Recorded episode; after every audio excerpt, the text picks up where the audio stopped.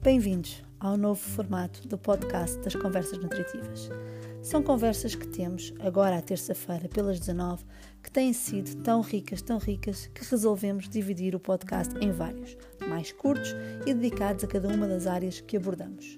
Como sabem, as conversas nutritivas têm como missão partilhar, discutir, refletir sobre informação, conhecimento, estratégias uh, nas áreas da nutrição, do exercício e da educação, relacionadas ou adaptadas ao desenvolvimento da resiliência que tanto nos é pedida nestes tempos que correm.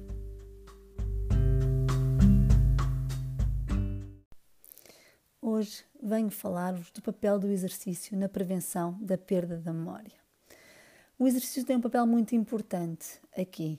O exercício diário, de preferência ao ar livre, que assim adicionamos a exposição solar e a consequente estimulação da produção de vitamina D, promove o aumento da circulação sanguínea e, consequentemente, a oxigenação e a nutrição do cérebro.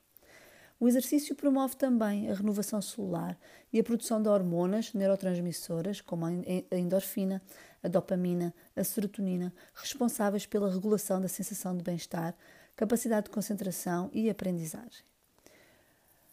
A ciência milenar chinesa defende-nos também que existem canais de energia que fluem no nosso corpo e alimentam, obviamente, também a nossa mente, cujo principal caminho é a coluna vertebral, pelo que o treino para a promoção de uma postura correta assume uma importância fulcral na manutenção de um cérebro ativo e bem nutrido. Se quisermos olhar à ciência tradicional, a postura assume a mesma importância na prevenção da perda de memória, por permitir uma respiração adequada e, portanto, uma melhor oxigenação do cérebro e, consequente, melhor memória e concentração.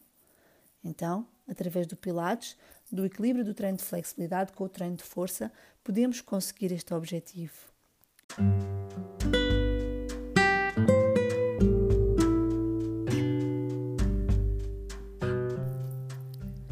Espreitem também os outros podcasts associados a este tema da memória que vão sair ao longo desta semana, em que vamos falar sobre nutrição e estratégias de desenvolvimento desta nossa capacidade.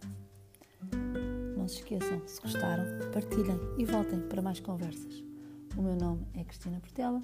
Estas são as conversas nutritivas do projeto Ser em Família. Mais uma peça no puzzle para um dia mais tranquilo e ajustado.